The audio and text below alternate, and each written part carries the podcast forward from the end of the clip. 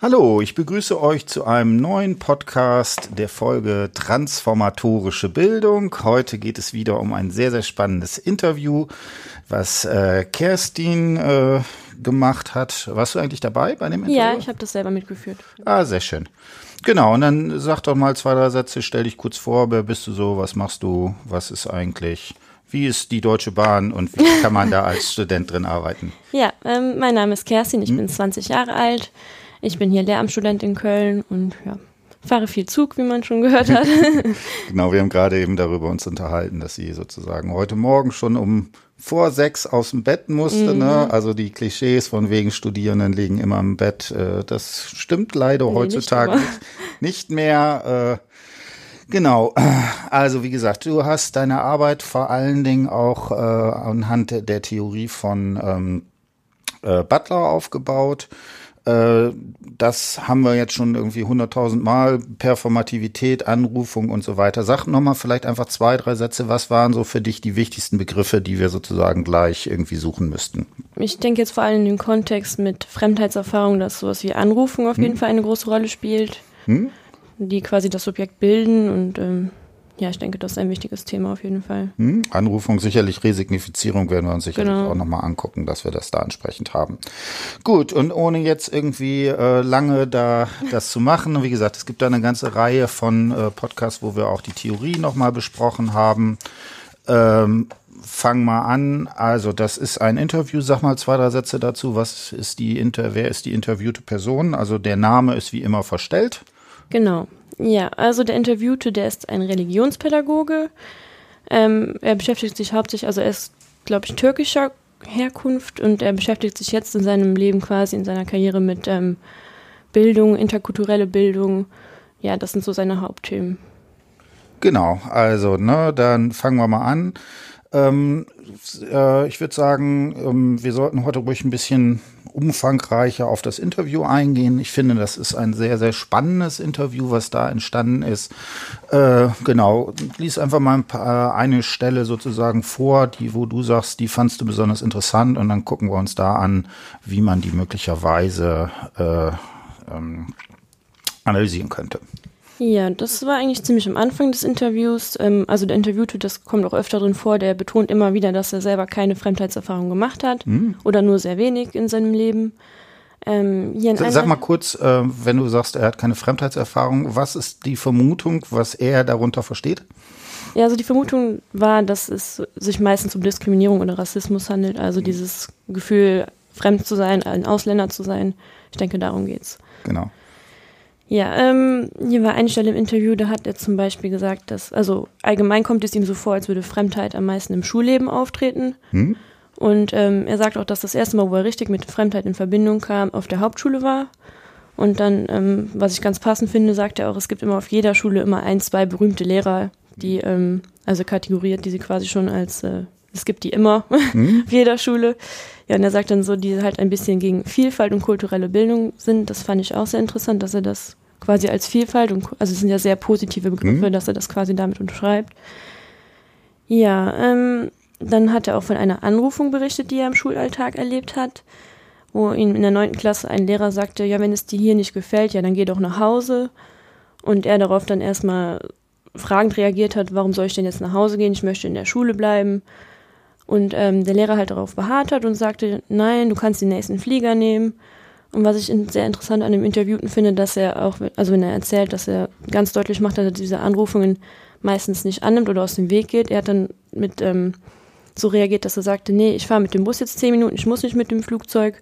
Und er hat auch selber gesagt, dass ihm das zuerst nicht genau bewusst war, was der, worauf der Lehrer hinaus wollte, aber als er dann darauf beharrte, wurde ihm auch klar, dass das eine rassistische Anfeindung sein könnte. Hm? Genau, dürfte ich dich da mal bitten, lies mal sozusagen den ganzen Kladderadatsch einmal sozusagen runter, dass man das dann entsprechend hat. So, ähm, er sagte, was eigentlich unabhängig von meinem Kontext negativ aufgefallen ist am Anfang. Ja, Jungs sind immer ein bisschen aktiver, sage ich mal. Das erste Mal in meinem Schulleben, wo ich dann mit Fremdheit in Verbindung kam, war tatsächlich auf der Hauptschule.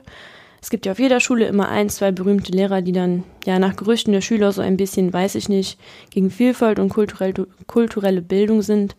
Und einer hatte mich dann auch erwischt und der sagte dann irgendwie so einen Spruch, Und dann, das habe ich auch nicht ganz verstanden. Ich war in der neunten Klasse. Ja, wenn es dir hier nicht gefällt, ja, dann geh doch nach Hause. So, dann habe ich gefragt, warum soll ich denn jetzt nach Hause gehen? Ich möchte hier in der Schule bleiben. Und er meinte dann, nee, nee, du kannst den nächsten Flieger nehmen. Ich so, nee, ich fahre mit dem Bus jetzt zehn Minuten, ich muss nicht mit dem Flugzeug. Ich wusste erst nicht so genau, was er meinte, danach, als er weiter darauf einging, war mir das klar. Hm. Genau, sag mal zwei, drei Sätze dazu. Wie äh, hast du das analysiert? Was war da für dich sozusagen das Entscheidende in der Szene? Ich denke, das Entscheidende war, dass er quasi hätte er sagen können, nein, ich fahre nicht, also ich muss nicht mit dem Flugzeug, ich wohne hier, aber dass er das quasi so aus dem Weg schafft, dass er sagt, ähm, ja, wie soll man es ausdrücken, dass er zuerst nicht ge also gemerkt hat, worum geht's hier eigentlich und als es ihm klar war, hat er gesagt, nee, das stimmt nicht, ich muss nicht mit dem Flugzeug. Also er hat hm. das aktiv, hat er sich dagegen gewehrt. Hm. Das fand ich ziemlich interessant. Hm, genau, also ich ich finde es auch eine sehr, sehr spannende Szene. Also das eine ist natürlich, dass das hier in gewisser Weise vor, eine Form der Anrufung ist, insofern, dass es das Subjekt in einen gewissen sozusagen äh, in einen gewissen Kontext stellt und damit in seiner Subjektivität sozusagen auch bis zum gewissen Grad erzeugt wird. Das ist ja sozusagen die zentrale These, die bei Butler da drin ist.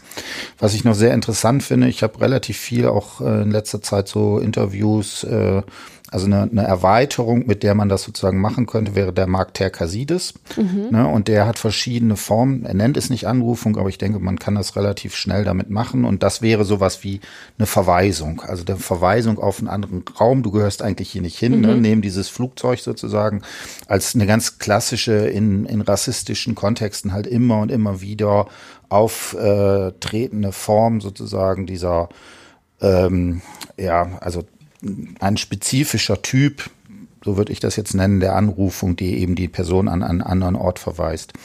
Ähm, was mich interessieren würde, würdest du sagen, ähm, wie bewusst macht er das? Also, ne, da ist, da ist ja erst so dieses, ähm, äh, dieses Missverständnis drin und ähm, ich bin mir nicht ganz sicher, ist das sozusagen hat er es wirklich nicht verstanden? Oder mhm. ist das schon sozusagen eine Gegenstrategie? Ist es eine Form der Ironisierung bis zum gewissen Grade, die da auch drin ist? Wie würdest du das sehen? Ich denke, man kann das natürlich sehen, dass es auch eine Art Verweigerung ist, wenn man es mhm. nicht verstehen will. Also mhm. er hat es vielleicht unter, also unterbewusst schon verstanden, worauf der Lehrer hinaus wollte, aber er sagt dann, okay, ich habe das nicht verstanden, ich äh, mhm. lass mir das nicht anreden quasi. Und ich denke, das hat er auch öfter im Interview gesagt, dass ähm, ähm, ja also auch an mehreren Stellen, wo er Anrufung erfahren hat, dass er darauf beharrt und dass er so wirklich nicht sagt, nein, das bin ich nicht, sondern dass er wirklich dagegen vorgeht, indem mhm. er andere Lehrer mit einbezieht oder sowas. Also mhm. es ist schon ganz aktiv erkennbar, dass er da mhm. nicht reinpassen möchte. Hm, genau, also das ist natürlich sehr interessant, ne? Also weil das natürlich eine Frage ist, die sich bei Butler sozusagen immer die ganze Zeit stellt. Also die These, die, also vielleicht nochmal zwei, ganz kurz zurück. Also Butler, dieser Begriff der Anrufung, hat sich von Althusser, französischer äh, Philosoph, der sich mit Marx vor allen Dingen auseinandergesetzt hat, auch mit der Psychoanalyse. Und was, wieso sie diesen Begriff von Althusser braucht, ist nach meinem Verständnis, um zu zeigen, wieso das so schwierig ist, gegen sich, gegen Anrufung sich zu wehren. Ne? und da bezieht sie sich auf die, auf die Psychoanalyse und sagt, da wir soziale Wesen sind, können wir gar nicht sozusagen nicht auf Anrufung. Ja, genau. Jede äh, Art Reaktion ist ja auch irgendwie ein Eingehen auf diese Anrufung. Genau, also das ist so ein bisschen wie, man kann nicht nicht kommunizieren. Genau. Wenn man an, gerade, insbesondere auch wenn man sozusagen noch ein bisschen jünger ist und dann angerufen wird, dann macht das halt was mit einem. Das so ganz platt irgendwie gesagt. Äh, was ich hier interessant finde, aber er scheint ja sozusagen Widerstandsstrategien zu haben, mhm. sozusagen. Ne? Und in dem, ne, dass er das da entsprechend auch verweigert. Was ich auch interessant finde in dem vorderen Teil, da ist ja auch ganz stark so Relativierung. Ne? Also er sagt ja, ne, es, es gibt so den einen und dann sagt er jetzt, ne, der wie hat er das formuliert, der nicht so ganz für Vielfalt ist? Und kulturelle Bildung für Vielfalt und kulturelle Bildung ist. Ja. Genau, der dafür nicht sozusagen zuständig ist. Ne? Also das ist ja auch eine sehr freundliche Form nochmal mhm. das zu formulieren. Ne? Also man könnte, hätte man ganz andere Wörter auch für finden können, gerade von jemand, der ähm, sozusagen von solchen Sachen betroffen ist. Äh, wie liest du das? Ja, ich denke, das steckt auch irgendwie nochmal, oder es stellt sein Selbstbild heraus, dass er denkt, so, das ist auf jeden Fall was Positives und er kann nur Positives dem abgewinnen. Ja, also er hat auch später in dem Interview gesagt, dass er jetzt nicht typisch kulturell auffällt und ähm, aber er betont halt auch immer wieder, wie positiv er Vielfalt findet und mhm. ähm, ja, das in allen Kontexten irgendwie bringt er das mit rein. Genau, ne? Wobei also ich glaube auch ganz klar ist, dass er das auch fast schon, sagen wir mal, theoretisch oder ich weiß nicht, ja. was er sozusagen Studien noch gelesen hat, mhm. aber wahrscheinlich wird das auch ein Teil sozusagen seiner Verarbeitung damit drin sein. Ja, bestimmt. Ähm, genau, dann würde ich sagen, machen wir ein bisschen weiter. Was war noch so für dich wichtig? Genau, dass wir einfach mhm. nochmal so ein bisschen Feeling für das Interview bekommen.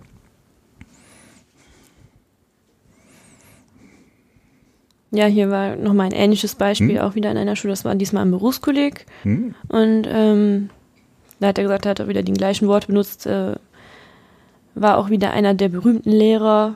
Der hat dann auch wieder so einen Spruch gebracht. Und ähm, weil ich weiß gar nicht mehr irgendwie, wenn du so weitermachst, dann schaffst du noch nicht einmal die Hauptschule. Ähm, ihr landet doch alle beim, bei der Autoindustrie oder irgendwie in einem Obstgeschäft und äh, irgendwie so ein Spruch und ähm, dann hat er auch ganz schnell gemerkt, dass ich eben nicht derjenige bin, mit dem man das machen kann.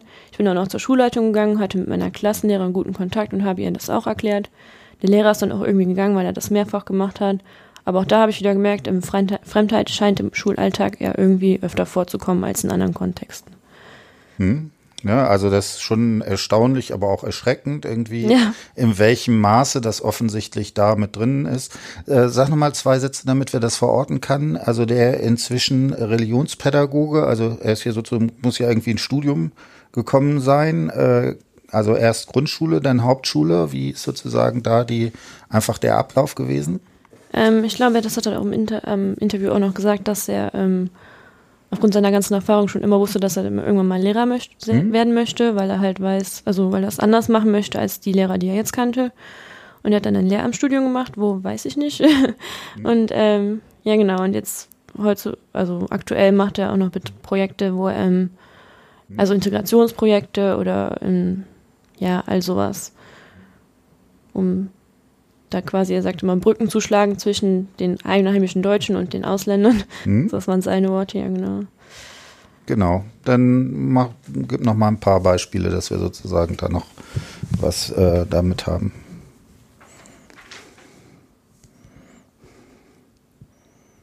Ja, genau, da war noch einmal ein Beispiel.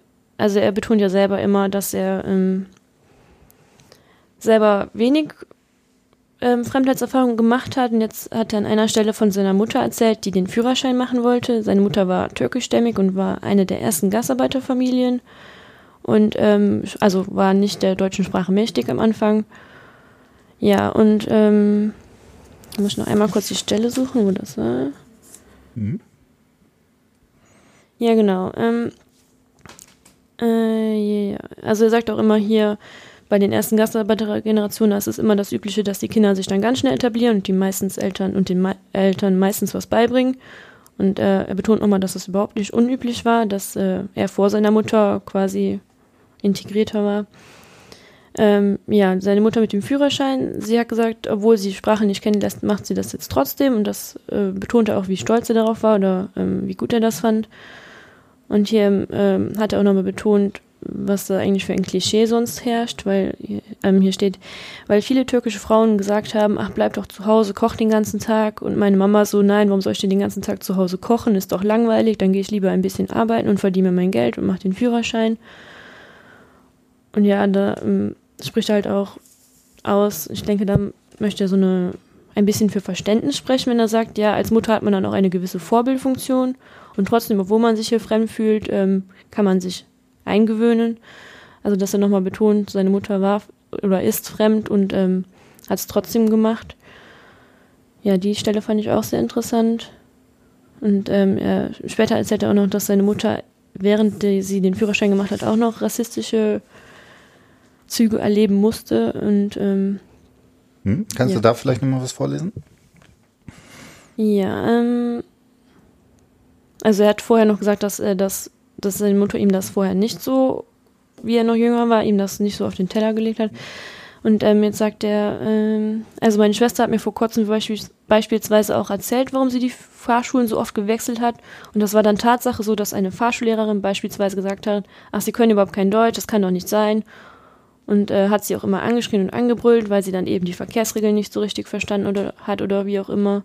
Und dann irgendwie bei der dritten Fahrschule oder so, dann war da auch jemand so schlau und hat gesagt, hör mal, es gibt doch bestimmt zweisprachige Fahrschulen, schau dir das doch mal an, ist doch Quatsch, warum möchtest du jetzt die Regeln auf der Sprache lernen, die du mit 40 jetzt nicht auf die Schnelle lernen kannst?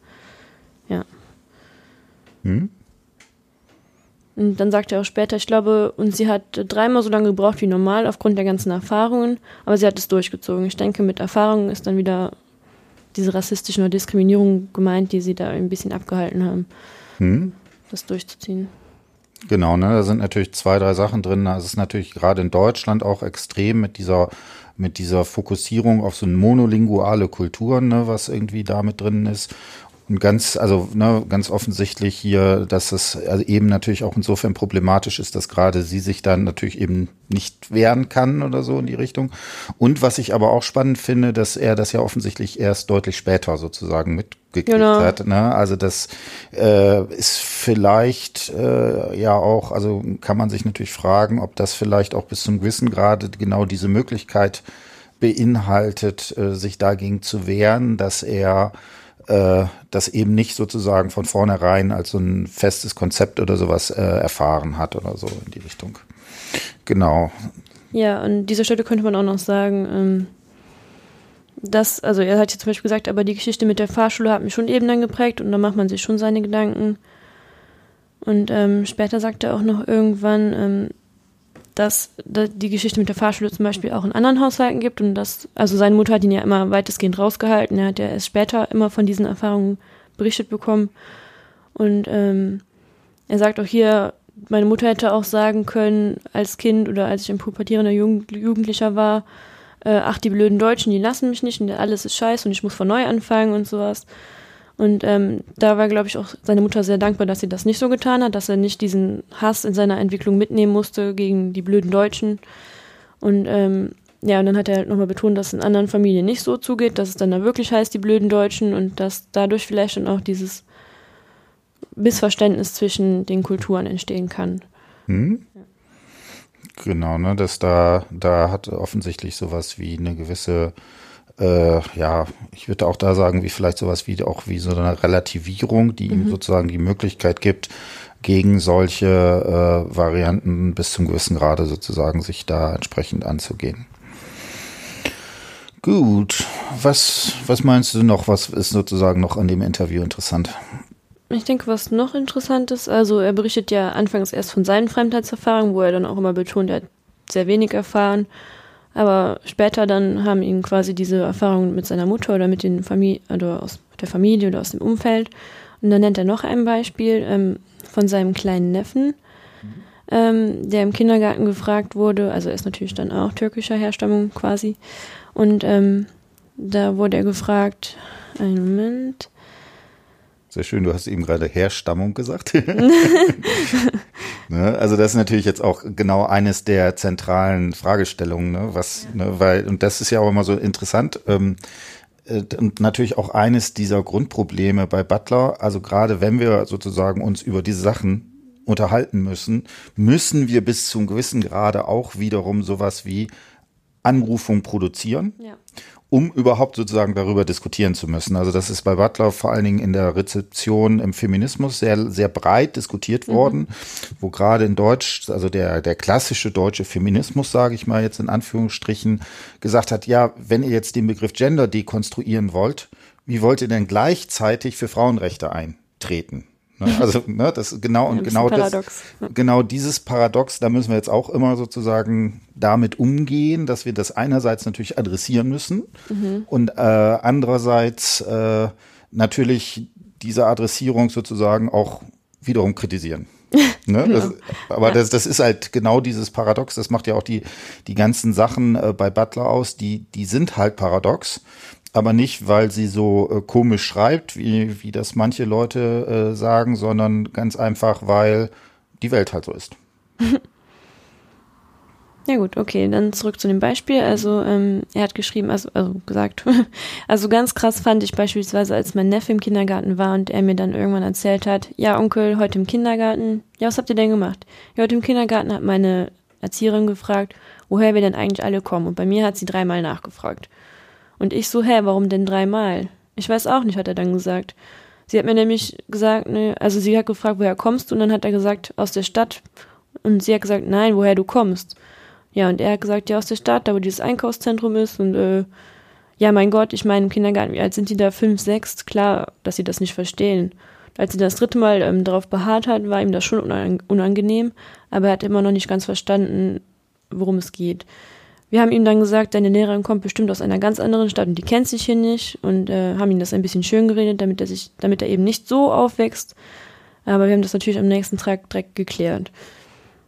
Also ich denke, diese Stelle, die verdeutlicht auch nochmal, dass er, also seine Erziehung quasi, dass seine Mutter ihn meistens aus sowas rausgehalten hat, dass er das als gut empfunden hat und jetzt denkt, er müsste das so weitermachen, um, keine Ahnung, keinen Fremdenhass anzuzetteln, mhm. sozusagen. Also er hält ihn ja auch davon vor. Also quasi diese Anrufung, die ähm, beschönigt er ihm und äh, er sagt, ja, die weiß halt einfach nicht, die kommt aus einer anderen Stadt, sie kann sich das nicht denken. Also er beschützt ihn quasi vor der Anrufung. Mhm. Also ne, da wieder, das ist ja wieder genau dieses Gleiche, diese Verweisung auf einen anderen Ort. Ne, das also äh, das wird von Terkasidis häufig auch als Urszene sozusagen ja. äh, beschrieben, dass das eben etwas ist, wo man plötzlich, vorher ist man quasi nur Kind und dann wird man durch diese Form der Anrufung quasi zum Ausländer, jetzt in Airquotes wiederum äh, gemacht. Ne? Und da finde ich, sieht man auch sehr schön, äh, was Butler sozusagen, was dieses, diese Dimension des Performativen ist, dass nämlich genau in solchen Szenen sowas wie Ausländer sein sprachlich hergestellt wird. Ja, genau. Ne? Und also, und man sich natürlich auch fragt, also irgendwie, irgendwie im 21. Jahrhundert, also muss das noch sein? Ne? Also, ja, genau. genau die haben ja auch alle zumindest mal irgendwie eine Ausbildungsinstitution gesehen. Ich denke, das war auch eher nicht böse gemeint, sondern sie vielleicht hat sie auch gedacht, hm. wir reden jetzt mal über Vielfalt, vielleicht also hm. im positiven Sinne und hat gedacht, frage ich mal. Hm. Ja, ja, aber das ist natürlich genau das Problem, ne? Also ähm, ja, wo liegen die Grenzen oder wo ist der? Genau, also und äh, da, wie gesagt, das, das kann man auch letztlich, also erstmal, ähm, genau, eine Sache noch kurz vorweg die, eine der großen Fragestellungen ist immer, inwiefern das sozusagen man auf Intentionalität beziehen kann. Mhm. Also das heißt, äh, muss man das, äh, muss das quasi böse, böse gemeint sein. Und man kann sozusagen eine Extremposition einnehmen und sagen, also Intentionalität ist eigentlich völlig egal. Das sind quasi jetzt hier Diskurse, Machtstrukturen. Mhm. Was die Person damit meint, äh, das können wir sozusagen völlig weglassen. Und das ist ja sowieso das große Problem, was ein, jemand beim Sprechen meint, kann man ja nie sozusagen genau. rausfinden. Genau. Man weiß ja nur, wie es rüberkommt. genau. Und also ich finde, das ist ein bisschen übertrieben. Also ich würde sagen, na klar, diese strukturelle Dimension ist natürlich da drin. Mhm. Aber trotzdem würde ich auch sagen, natürlich spielt auch sowas wie äh, eine Intentionalität da rein, insbesondere wenn man dann spätestens zum Beispiel sowas wie äh, in rechtlichen Bereich, also ne, sagt man, äh, ne, wenn man da jetzt irgendwie zu den zu der ähm, Leiterin geht oder sowas in die Richtung, da spielt natürlich dann Intentionalität dann doch immer eine Rolle. Und ich würde sagen, man muss einfach beides betrachten. Genau. Und Punkt. ich hatte irgendwie gerade noch einen zweiten Gedanken, aber den. Der ist verloren gegangen. Der ist verloren gegangen. Der kommt aber wieder. Keine sind es. Ne? Äh, genau.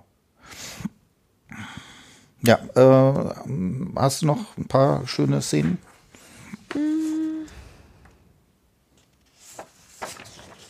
Ja, also im weiteren Verlauf sagt er halt auch nochmal, ähm, jetzt auch mit seiner Arbeit an der Schule, dass ähm, wie viel Fremdheit da auswirken kann. Hat da zum Beispiel gesagt, weil ich finde, Schule kann man echt, also in der Schule kann man echt viel rausholen oder kaputt machen. Das ist einfach so, weil die Fremdheitserfahrung, die man an der Schule macht, auch für sich mitnimmt. Also beisp beispielsweise die Lehrer, die das damals mit mir oder zu meinen Freunden gesagt haben, die vergisst man ja auch irgendwie nicht. Und dann betont halt auch nochmal, dass es quasi so, er sagt, das wäre ein Motor, der dich dann motiviert, gerade wegen solchen Lehrern aktiv zu werden. Ja, das fand ich halt auch nochmal interessant, dass das seine Erfahrungen ihn wirklich dann in seinem restlichen Leben, in seiner Berufswahl nochmal so hm? beeinflusst haben. Hm. Also das finde ich interessant, weil da taucht äh, sowas wieder wie so ein ganz klassisches Motiv der deutschen Bildungsphilosophie auf, nämlich dieses Motiv der Aufhebung. Ne? Das kennt man, das ist eigentlich, also sowohl bei äh, der, der prägnanteste, es wäre sicherlich Hegel, das taucht auch bei Humboldt sicherlich auch auf. Ähm, ich war lange Zeit äh, gar kein Fan von, von dieser, also gerade insbesondere von Hegel, da gibt es einen großen Bereich, wieso der kritisiert wurde, insbesondere aus dem Poststrukturalismus. Ich habe jetzt einfach das Problem, dass dieses als sprachliches Motiv eigentlich sehr häufig sozusagen immer wieder äh, äh, sozusagen auftaucht, ne? Und dass hier genau dieses, dass das aufgehoben wird in dem Sinne, dass das, was sozusagen vorher als Negatives erfahren wird, auf eine höhere, sagen wir mal, theoretisch, fast theoretisch abstrakte Ebene gehoben wird mhm. und gleichzeitig auch ein Motor ist, dagegen zu gehen. Ne? Also ne, man sieht ja auch, der, der redet ja auch in, ja, in Begriffen, die reflektiert sind und so weiter, äh, wo er sich im Studium wahrscheinlich auch damit auseinandergesetzt hat, wie ist das eigentlich, Vielfalt oder so weiter.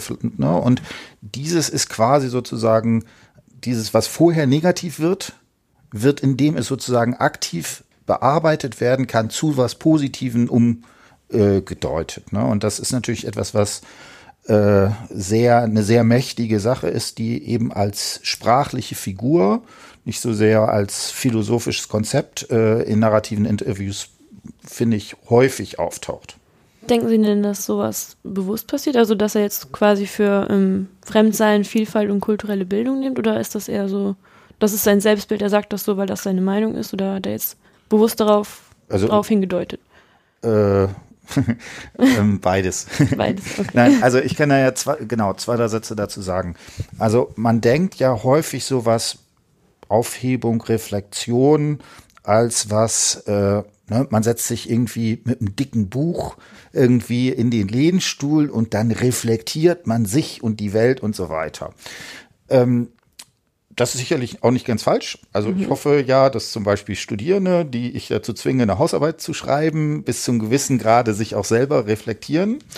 Ähm, das ist aber zu einfach gedacht, weil Reflexion man ganz konkret auch verstehen kann. Also eher im Sinne von Reflexion von, ich gucke in den Spiegel und es reflektiert. Mhm. Ne? Also insofern ist natürlich auch jede Form der Handlung und so weiter, wird ja von der Umwelt insofern reflektiert. Und ähm, ich, deswegen ist für mich diese Sache bewusst, äh, finde ich immer schwierig, weil, weil ich zum Beispiel starker Fan auch der Psychoanalyse bin mhm. und würde sagen, gerade solche Reflexionsprozesse haben auch was mit dem Unbewussten, mit Formen des Begehrens, äh, vielleicht auch in manchen Stellen mit Formen der Scham. Also vielleicht hier in dem Interview nicht, aber das spielt da alles mit rein. Also insofern ist es nicht ein rein kognitiver Prozess. Ja. Aber was natürlich vollkommen klar ist, ist, dass das hier eine Form der reflexiven Verarbeitung ist. Und ich finde, das ist relativ eindeutig sozusagen. Okay. No? Ja. ja. Hast du noch ein paar Stellen oder sind wir oder war das sozusagen für dich? Ich hätte noch was, wenn hm? ja, ja. Sie gerne noch was hören möchten. Genau, also wie gesagt, ich, ich mache heute relativ umfangreich dieses äh, Interview, weil ich das tatsächlich sehr spannend und auch einfach sehr schön quasi zum Lesen finde, ja. Hier war irgendwo eine Stelle auf jeden Fall in dem Interview noch, da hat er erzählt, ähm, hm? äh, dass er eine Freundin hatte, wo er ganz sicher wusste, dass die Mutter rechts ist mhm. und hm. auch auf jeden Fall was gegen ihn hat und hat äh, irgendwie, da war hier eine Zeile, ähm, wie du bringst mit den Türken nach Hause und ihr heiratet oder sowas, hat Oha. sie gesagt, die Mutter. Genau, dann das ist doch spannend, da müssen wir jetzt nochmal rein. Muss ich aber jetzt erstmal suchen. Genau. Also Ne, da sieht man auch äh, meine Narrativen, meine Interviews hier im Podcast, die sind ein, die sind nicht geskriptet, sondern wir machen das komplett äh, spontan. Spontan, genau. Äh, deswegen haben auch äh, viele der Personen zu Anfang immer so ein bisschen nervös, was kommt da auf mich zu und so weiter und so fort. Ich hoffe aber, dass zumindest nach dem äh, Podcast äh, das häufig oder das ist zumindest die, die meiste Erfahrung, die ich da mache, sich das so ein bisschen gelegt hat und man einfach in vielen Fällen auch seine Hausarbeit nochmal anders äh, sieht. Genau, so, und jetzt darfst du. Okay. Äh, ihr hat gesagt, so, das war jetzt nicht so wirklich schlimm in der Schule, muss ich dazu sagen. Und genau, in meinem Freundeskreis, in dem Alter, so quasi 9., 10. Klasse, ich hatte immer lustigerweise Freunde überwiegend, die nicht türkischstämmig waren. Also das heißt, sie waren überwiegend aus verschiedenen kulturellen Hintergründen. Meine beste Freundin, mit der ich auch heute noch befreundet bin, über 25 Jahre jetzt, ähm, die Mama von ihr war ganz klar rechts, also das wussten wir alle. Und das war für uns beide natürlich so ein merkwürdiges Gefühl, meine Mutter hat immer gesagt, pass auf, die Oma ist zwar nett, aber die Mutter von meiner Freundin, die ist schon so ein bisschen, und das wissen die Nachbarn hier, du suchst dir auch immer die besten Freunde aus. Und dann habe ich natürlich gelacht äh, und immer argumentiert, da können meine Freunde doch nichts für und ihr Bruder war, und wir waren so eine Clique, die beiden waren total nett. Und natürlich lachen wir heute darüber, aber ganz, ganz klar war die Mutter immer dagegen, weil die hat auch gesagt, du bringst mir keinen Türken ins Haus und wer ihr heiratet. Also meine Mutter hat das dann auch noch mit 14, 15 dann sehr extrem übertrieben. Ich fand damals, wenn ich ehrlich bin, nicht als Fremd, also ich habe es damals nicht als Fremdheit empfunden, weil wahrscheinlich die Bindung als Freundschaft für mich einfach so stark oder für uns so stark war, dass das für mich überhaupt nicht wichtig war. Ja, und ähm, er sagte auch nur noch, dass er, dass er es schade fand, also er hat auch wenn er es nicht als Fremdheit empfunden hat, dass er es schade fand, dass er zum Beispiel nicht zu ihren Geburtstagen gehen konnte oder bei irgendwelchen Festen, wo die Mutter da war, nicht kommen durfte. Ja, das war so aus seiner, aus seinem Freundeskreis, was er da so erlebt hat. Hm. Ja, also ich finde das auch äh, interessant, ne, weil je mehr wir darüber reden, umso mehr scheint ja eigentlich das, was er selber immer betont, dass er keine Fremdheits- bzw. Diskriminierungserfahrungen gemacht hat. Mhm äh, weiter zuzutreffen. Ja. Äh, scheint, bitte? Dass es weiter auf ihn zutrifft, obwohl er sagt, dass es nicht so ist. Genau, also genau. immer mehr davon. Ne, dass man also hier deutlich das sehen kann. Äh, wie gesagt, ich halte das, aber es ist aber interessant, weil ich finde, das ist auch eine typische Strategie. Also auch was sozusagen, was man auch braucht für die oder was hilfreich ist für die psychische Gesundheit, mhm. ne, wenn man in einer äh, in eine Gesellschaft hereinsozialisiert wird und sich irgendwie einen Platz in dieser erkämpfen muss und natürlich auch in einer, unter einer problematischen Bedingung, also erst in der Hauptschule angefangen, was mhm. ja auch so ein, so ein Klassiker ist, ne? Der Ausländer kommt halt auf die Hauptschule so, das kriege ich, habe ich immer und immer wieder in meinen narrativen Interviews, so als ein Ding. Ähm, ähm, und da ist es natürlich, äh, ne, also wenn man die Gesellschaft als Ganzes dann zum Beispiel als diskriminierend erlebt, dann ist natürlich extrem schwer, wie man sich darin positionieren will. Ja, ne? Genau. Und insofern, glaube ich, ist das eine ganz interessante und schlaue Strategie, mit diesen Relativierungen zu arbeiten, mit denen er das macht. Ähm, genau. Ähm, ja, ich denke, diese Relativierungen, die führen auch dazu, also hier sagt er zum Beispiel, dass es damals eine andere Zeit war als heute. Mit der Flüchtlingswelle ist das ja nochmal ein bisschen anders. Hm. Und äh, er sagt, ich bin ja quasi in der Generation groß geworden, wo die Gastarbeiter in Deutsch, Deutschland erst publik wurden. Und ich bin mir einfach sicher, dass die Leute überfordert waren, also überfordert, also die Einheimischen mit der neuen Situation und dementsprechend natürlich, als Mutter macht man sich Sorgen. Ich versuche mir das jetzt irgendwie so zu erklären, damit ich auch einfach die Mama meiner besten Freundin auch irgendwie verstehen kann. Hm, genau, das ist interessant. Da, da macht, äh, begründet er es ja genau quasi. Ja, genau. Er versucht explizit, sich das äh, genau. selbst zu verstehen, weil hm. das nicht als negativ anerkennen möchte, könnte man sagen. Genau. Äh, sag mal, wie ist das mit Resignifizierung? Also, äh, ne, das, also bei Butler ist ja genau diese These, dass wir sowas wie Anrufungen haben, die uns äh, sozusagen in die soziale Existenz setzen. Ne? Wir mhm. werden in, durch solche Anrufungen quasi zum Ausländer äh, wieder gemacht. Und äh, die These ist ja, dass sowas wie Resignifizierung, also Veränderung, Bedeutungsumschreibung, auch sowas wie Ironie und sowas Möglichkeit gibt, weil die Sprache so ist, dass sie wiederholbar, iter äh, iterierbar ist, auch immer sozusagen in jeder Wiederholung eine Differenz ist, die einem die Möglichkeit habt, sozusagen das zu verschieden. Hast du ähm, Resignifizierungen gesehen? Ich denke an manchen Stellen, also oft versucht er das ja irgendwie zu verallgemeinern, so mhm. durch seine Sprache. Er sagt natürlich, als Mutter macht man sich Sorgen, also mhm. dieses Verständnis vom Zuhörer mhm. quasi. Oder was auch immer macht, wenn er sagt, das war jetzt nicht so wirklich, wirklich schlimm mhm. oder das habe ich nicht so wirklich schlimm empfunden mhm. oder das fand ich ein bisschen doof. Also er macht das immer, er verharmlost das alles sehr. Mhm. Genau, also seine Sprache. Genau. Ähm, Also was ich stärker vielleicht nochmal äh, als Resignifizierung rausstellen äh, ähm, würde, ist da, wo es tatsächlich ironisch wird. Mhm.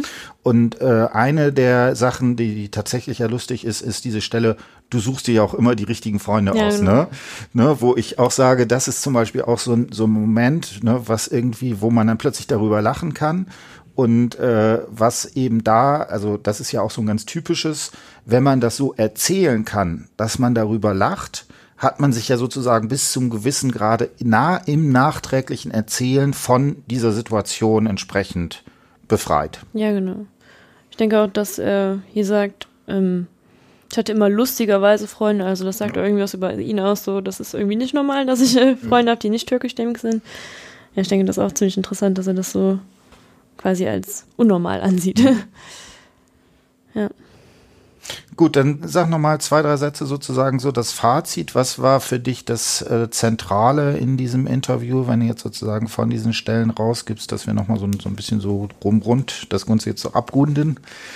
Ja, ähm, ich denke, also daher, dass er am Anfang nur erstmal von seinen Fremdheitserfahrungen berichtet hat und dann auch wirklich jedes Mal, also das war wirklich sehr oft, dass er betont hat, dass er eigentlich kaum Fremdheitserfahrungen erfahren hat. Er mhm. betont das ja wirklich sehr oft. Mhm.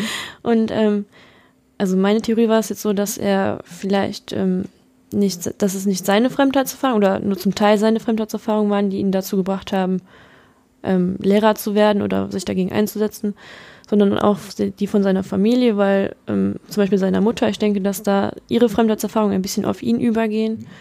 Dass er sagt, ja, die blöden Deutschen, das hätten wir ja sagen können, haben wir aber mhm. nicht. Also dass er auch jetzt, da er es auch erst im Nachhinein erfahren hat, dass ihn das quasi dann auch später erst geprägt hat. Oder genau das gleiche mit seinem Neffen, dass er ihn da genauso fernhalten möchte, wie er auch ferngehalten wurde von Anrufungen. Also ich denke, die Fremdheitserfahrungen, die er gemacht hat, die haben ihn schon sehr beeinflusst, aber es waren auch hauptsächlich Fremdheitserfahrungen, die er durch andere oder jetzt auch später in seinem Schulleben erzählt er auch noch von ein, einigen Beispielen. Und ich denke, dass das Gesamtbild nicht alleine durch seine Erfahrung, sondern durch die Erfahrung, die er auch in seinem Umfeld mitbekommen hat, quasi entstanden sind. Mhm.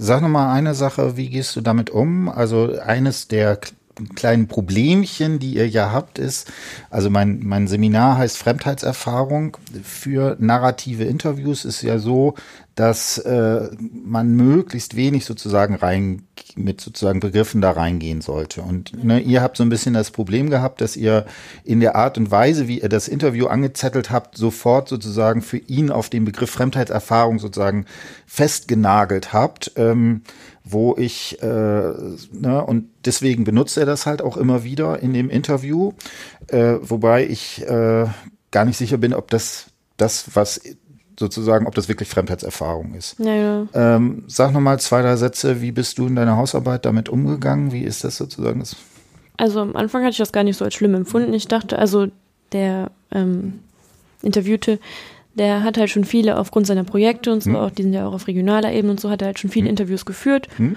Und als wir ihn dann gefragt haben, war er auch direkt so, ja, okay, dann mache ich schon mal, bereite ich schon mal hm. vor, so was wir sagen werden und so über hm. meine Projekte. Und dann war es eher so, ja, es geht hier um mehr um deine Erfahrungen. Und dann hm. kam das Wort Fremdheitserfahrung auch sehr schnell schon rein. Und ähm, ja, wie gesagt, anfangs habe ich das nicht so als Problem empfunden, aber wie ich mich dann weiter mit der Hausarbeit beschäftigt wurde, dann wurde mir doch immer klar, okay, jetzt hat er schon wieder Fremdheitserfahrung benutzt, was meint er damit? Da musste ich immer denken oder ein bisschen deuten und dann weiß man natürlich auch nicht, was genau damit gemeint ist oder was er anstelle für ein Wort gewählt hätte.